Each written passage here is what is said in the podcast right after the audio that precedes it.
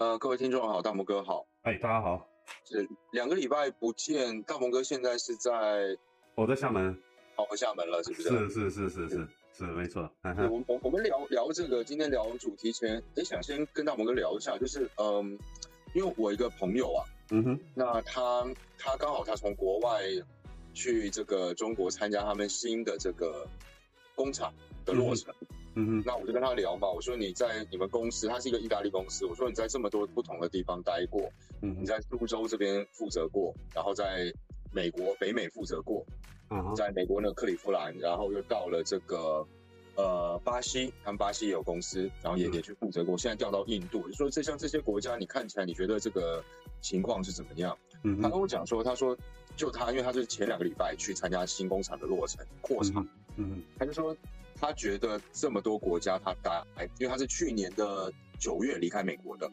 他说这么多多地方他待，只有中国的市场是在成长的。那当然他是做一个内需市场，嗯嗯对，并不是做一个外销。嗯哼。那我们现在就是这几个礼拜，我们一直都在聊，就是说这个市场景气啊，并没有说像是股市，反正股市跟景气是走反向的。目前这样看起来，对。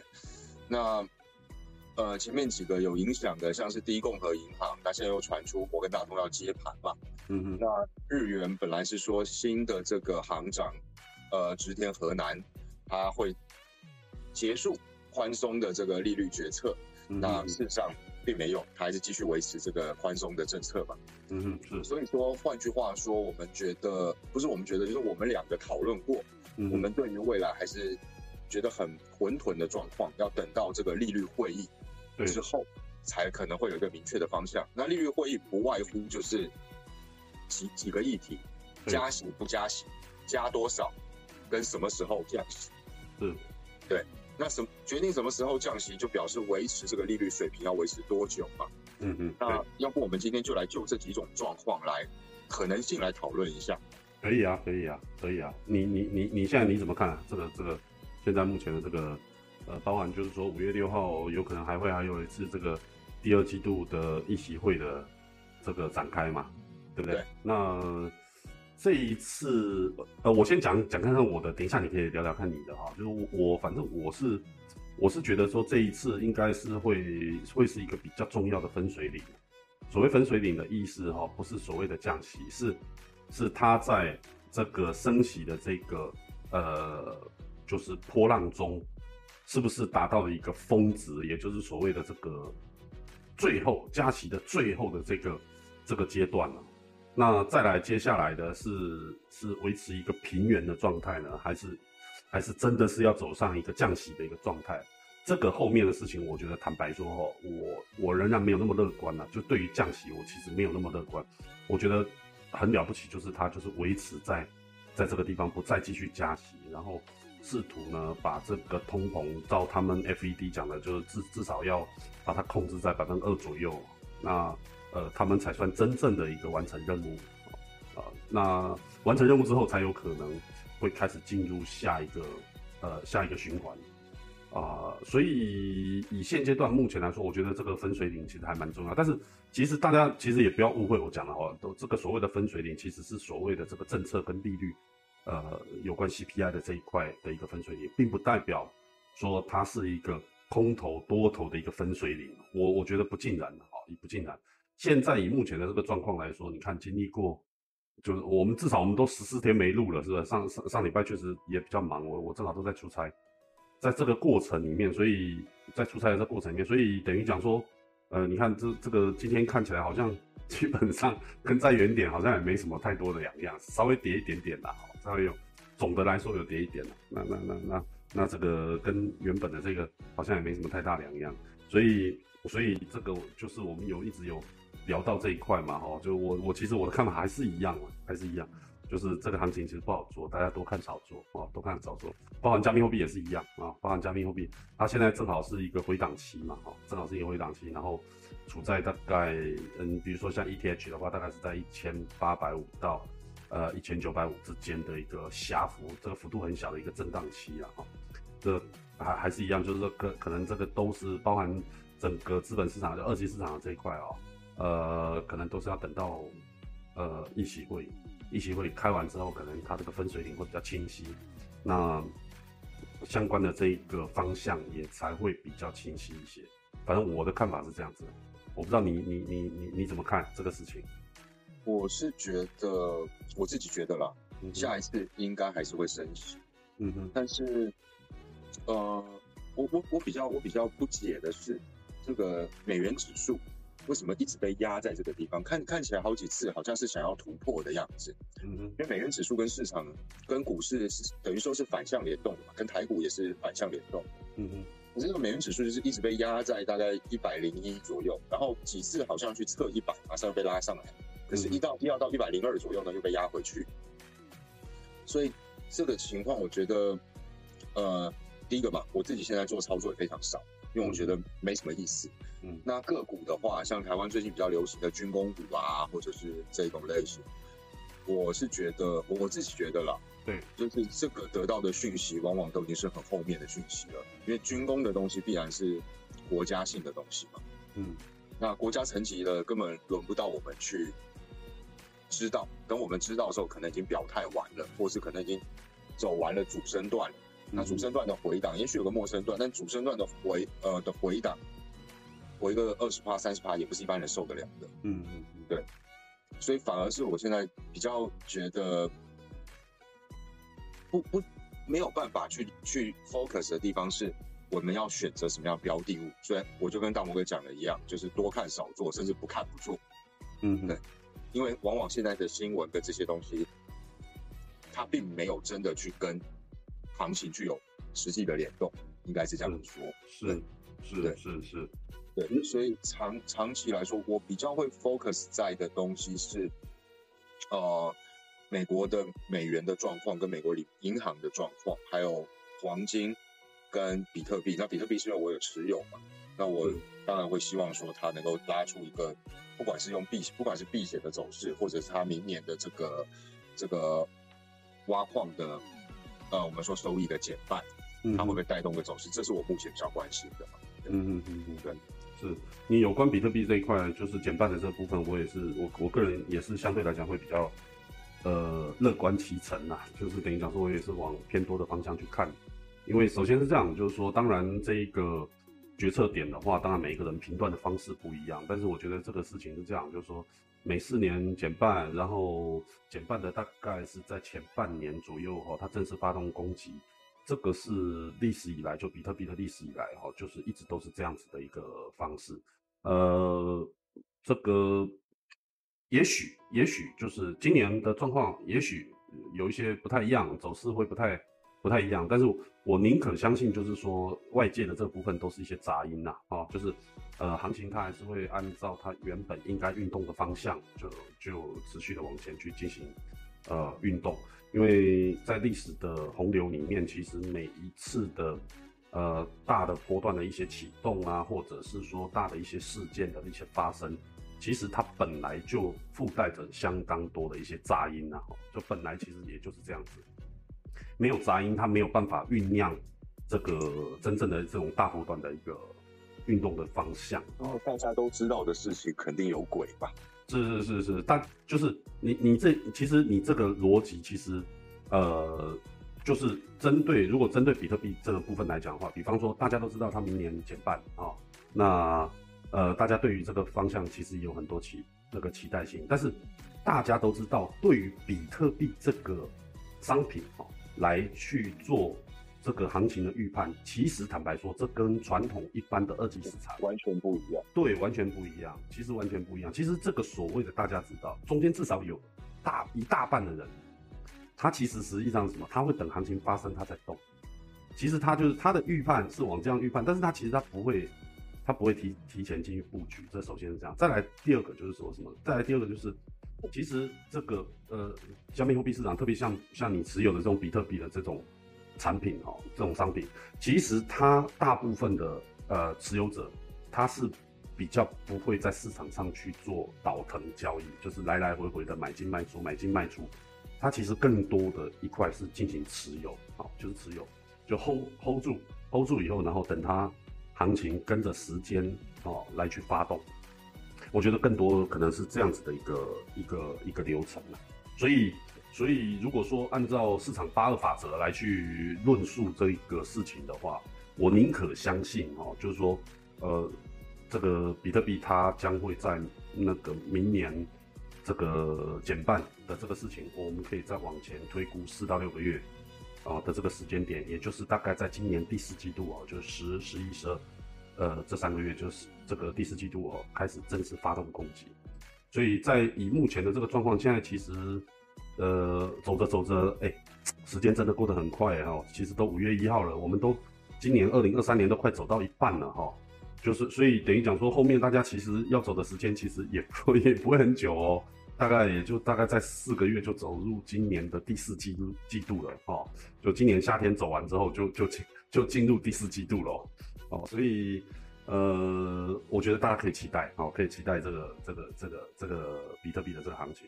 好，那那那那至于你刚刚讲的美元的这一块的话，你想想看，它这个美元虽然说它现在到呃一百零一吧，美元指数大概到一百零，可是呃，我觉得货币的这个东西它其实是一个相对性的，大家要特别去关心一下什么，就比如说呃目前比较强势的，呃也不是强势啊，就是说以现阶段目前来说比较特别需要特别去关注的，比如说欧呃欧元。啊，比如说这个人民币啊，比如说这个港币啊，哦，诸如此类，像这几个啊，还有日元，当然还有日元，啊，就当然这几个比较重要的这些货币哦，相对来讲，其实坦白讲，美元并没有这个就是转的很弱的这个迹象，特别是什么？特别是像现在，嗯，这个呃，韩环哈，韩环已经开始进入。整个亚洲竞贬这个行列的，它已经开了这个第一枪了哦，所以，所以大家可以看到，就是说，虽然美元指数并不强，可是大家可以看一下人民币哦，人民币其实相对来讲它更弱哦，它更弱，呃，然后这个港币其实也不也不强哦，它也是一个相对弱势的一个状况，那更不要讲说，呃，现阶段目前这个日币啊，日币日币现在现在现阶段就是他们现在新的这个，呃。他们这个叫什么财政大臣是不是？这个对，新央行行长啊，央行央央行行长哈，这个新上任的这个这个新的这个政策，我们我觉得更多的可能要看他怎么做，而不是他怎么说了哈。啊，那相相对来讲，相对这个欧元就会对美元就会稍微的强势一点点哈，就稍微的强势一点。不过它也并没有很强啊哈，就是缓步走升。对于美元，它是一个走升的一个走升的一个格局。但是它走的相对来讲也比较慢啊，走的比较慢，幅度也其实也挺小，所以呃，大家不要认为说现在目前美元到一零一了哦，就好像就就觉得这个美元相对来讲就很弱。其实我觉得货币要看相对性，还是一样，就是要看相对性，就是你这个相对强势的这些国家它的一个相关的一个货币，所以就可以从这个地方其实就可以知道，就是整个大环境上面来讲，其实各地的状况其实都不是那么的好。哦，坦白说都不是那么的好。那在不是那么好的一个状况之下呢，我觉得越大型的国家，哈，就比如说，呃，日本呐，然后这个，呃，美国啦，哦，中国啦，然后整个欧盟啊，哈，啊之类的，像这样子的一个，呃，国家，相对来说，他们因为有这个内需市场，也许国际贸易啊，好，或者是整个出口的这个部分，不见得说，呃，是这么的好。但是，因为他们的人口比例也比较多，国家规模也比较大，那在这样的一个状况之下的话，可能就可以稍微的对于美元的这个状况的依赖跟需求，相对来说就会比较没有这么的高哦，相对来讲就没有那么高，所以在在整个货币的这个市场上面来讲，才会导致就有一个状况，就是说，即使今天这个美元也并没有那么的强，但是。弱中比弱，那就是相对来说，就是美元还是相对要强一点点哦，还是会强稍微强一点点。那这个是我的看法了，所以当然你这样看法是没有错的，就是往美元的部分去看，然后往利率的部分去看，就是 CPI 肯定也是今年的主轴了哈，就今年的主要要必须要观察的 CPI 啦、美元啦、哈比特币啦这几个东西，肯定就是主要的这个基本面的参考数据。那在这样的一个过程里面，嗯，再去寻找一些相关的，呃类类型的股票，我觉得才会是比较客观的一个选股的方向。又或者是说，你做这个指数，你可能也要看，就是相对来讲，就是呃，它如果失去了美国这样子这么大的一个市场，因为肯定它的购买力是降低的嘛，然后包含欧盟购买力也是降低的，所以呃，它至少要能够内销嘛，啊，就是呃市场自己的份额要能够足够消化这个部分，呃，这样子的市场跟呃产品还有这个股票的板块各个的这个选择的状况下，我觉得。要要看这些东西，可能相对来讲才会比较客观，因为没办法，你你现在就是因为整个状况就是这么的纠结哦。如果说今天是一个纯多头或是纯空头，其实咱们讲这么多，其实也没什么意义，对不对？它就是往上涨，你就是往上，哎，对，它往上涨就是往上买就好了。其实你不用去考虑到这么多的基本面，好，不用考虑到那一样往下跌的时候就一直往下空，对吧？你也不用考虑到这么多的基本面。那事实上现在全球的状况就确实是扑朔迷离嘛。那现在很讨厌，就是它横盘，横盘你还要去做票的，做股票的话，那可能真的就是要看非常大量的这种相关的这些材料，才会稍微在交易的过程里面稍微取得一些安全感，好，所以这个这个这个这个是我我我目至少目前来讲，我的我的我的看法了，对二级市场，对我我自己对比特币，我有，当我是持有者，我当然希望它它的这个。价值会是升上去嘛？是，但是我我的看法又有点不太一样，因为在上一次的减半是二零二二零年嘛，实际上在二零二零年之前，比特币的这个我们说线上的这个比特币的链并没有这么的活跃，那反而是二零二零年随着这个新冠，然后它它的它从从九千美元飙升到六万七千美元吧，应该是这个样子一颗，嗯，所以。投入跳进来的人是非常多的，嗯，那我们当然希望说，我当然希望了，它可以在像过去一样再一次有一个突破，或者是这个呃行情飙升，但因为这一次的人多了太多了，所以车子重了很多，那我自己没有看那么乐观了，我觉得可能会有一点超出大家想象，比方说今年、明年都还是这个这个样子，到了后年或大后年才一次吧，可能。四年八年的想要走的升幅走完，对，嗯嗯，对，这个是我觉得另外一种可能，因为太多人在预测它会走出过去的走势，是，对，是，而且我那天遇到一个很有趣的事情，嗯，就是我在喝咖啡的时候听到隔壁桌两个大概五十多岁吧，不到六，应该不到六十岁，但是也是五十五岁以上了，两个阿姨，他们在聊，那他们在聊什么呢？实际上他们聊了很多，他们聊到加密货币，然后聊到。用币安去买卖加密货币的同时，做一个呃 US 呃 USDT 的质押的东西。哦，这么 high 这么 high end 是吧？哦，对他他讲的 非常专业。对，其中一个甚至讲到就是说这个链上，甚至他讲到以太的这个，我们说这个这个这个线上电子签名的这个东西。嗯哼。哇，我在旁边好惊讶，你知道就觉得是学校的讲师。可是他后面就在跟他的朋友还是客户在推销这个东西，嗯哼，那这个也让我觉得蛮蛮惊讶的。那当然蛮惊讶之外，也会有一点戒慎恐惧，就是当你一个产品连这个呃，也当然也许这个阿姨她她是很特殊的例子啊，她可能是非常厉害的交易员，我不知道。但是当下的感觉会让我觉得，我本来以为他在推销保险，因为在我旁边嘛，所以我就听到他聊什么。结果后来才发现，他讲的是这个呃 crypto 的东西，而且讲的蛮深的。嗯哼，对，哦，所以这一点也也让我会觉得对这个加密货币市场的接下来短期，我觉得短期可能是半年一年的状况，会有一些担忧，会有些疑虑。对对对，事实上是这样子，没有错。不过不过也还好了，他他是在卖东西是吧？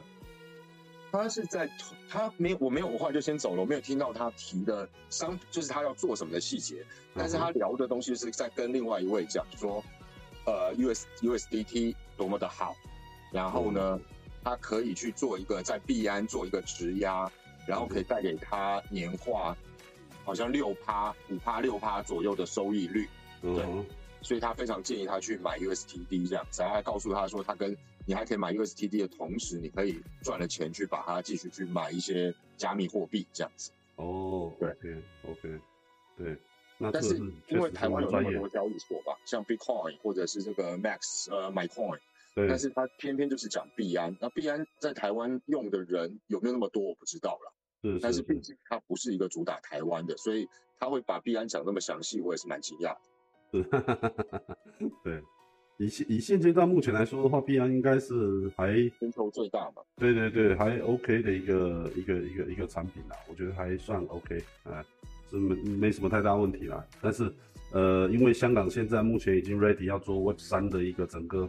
亚洲的一个金融中心了嘛，他他自己把自己定位成这个方向。那事实上，呃，我们这次也可以看得到，就是说香港举办的这个 Web 三的这个大会，台湾有非常大量的这个，就是不管是专门在讲这个区块链的这些，对对，这些 YouTuber 或者是说一些还不错的一些一些怎么讲，一些研究这个区块链的这些呃博主哈，其实他们都有去哦，所以呃以现阶段目前的这个状况的话，我觉得呃香港这边如果说真的是可以成为呃 Web 三的这一个区块链的这一个等于讲说是呃中亚洲这边的一个金融中心的话。那倒是还蛮不错的啦，就是可以拭目以待，可以拭目以待。至少在整个中心化的这个市场上面来讲，就可以有一些怎么讲，有一些可以可解的方法嘛。要不然大家都憋在这地方，你看老美一天到晚要打这些中心化的交易所，或者是呃力量都已经延伸到这所谓的去中心化的交易所了。那打好像又打不掉，然后一天到晚你看像这些。呃，美国的证监会一天到晚也被这些大型的这些基金公司，这些一天到晚被他们告，对不对？所以，呃，大家其实我觉得也僵在这个地方了。那如果说有一个还不错的一个市场的一个机制，让让让这一个等等于讲说整个加密货币的这一块可以有一些疏解的方式的话，我觉得也是蛮不错的，也是蛮不错的。对，对，而且后面可能还牵涉到很多政治的角力吧，因为之前也有新闻提到，呃。乌俄战争，俄罗斯实际上就很多是用加密货币在交易的，他们国家的一些东西。所以香港或许啊，当然这是另外一个想法。就香港开了之后，中国可能就又给俄罗斯开了一条绿色通道嘛。哦，那是啊，对，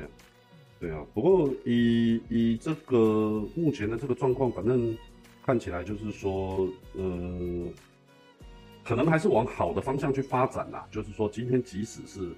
呃，今天即使是这个要给俄罗斯开一个。呃，就是开一个窗口来去做这些事情，但是我觉得，呃，大家还是要比较格局，还是要打开一点的哈。就是说，毕竟，呃，加密货币的这一块本来它就不应该用中心化的方式来去看这个事情，就是谁都可以来这边去去进行交易。你看那时候刚开始打的时候，其实这个呃，就是 V 神他其实也是针对这一块，他其实他的看法也是这样子啊，就是呃，尽可能不要。不要认认为就是说这件事情哈是就是所谓的用中心化的角度来去来去判读这个事情，我觉得这个反而才会是对这个加密货币这一块伤害会是比较大的。嗯，对，我的看法是这样。是，嗯哼。那我想今天我们我们也就是继续等这个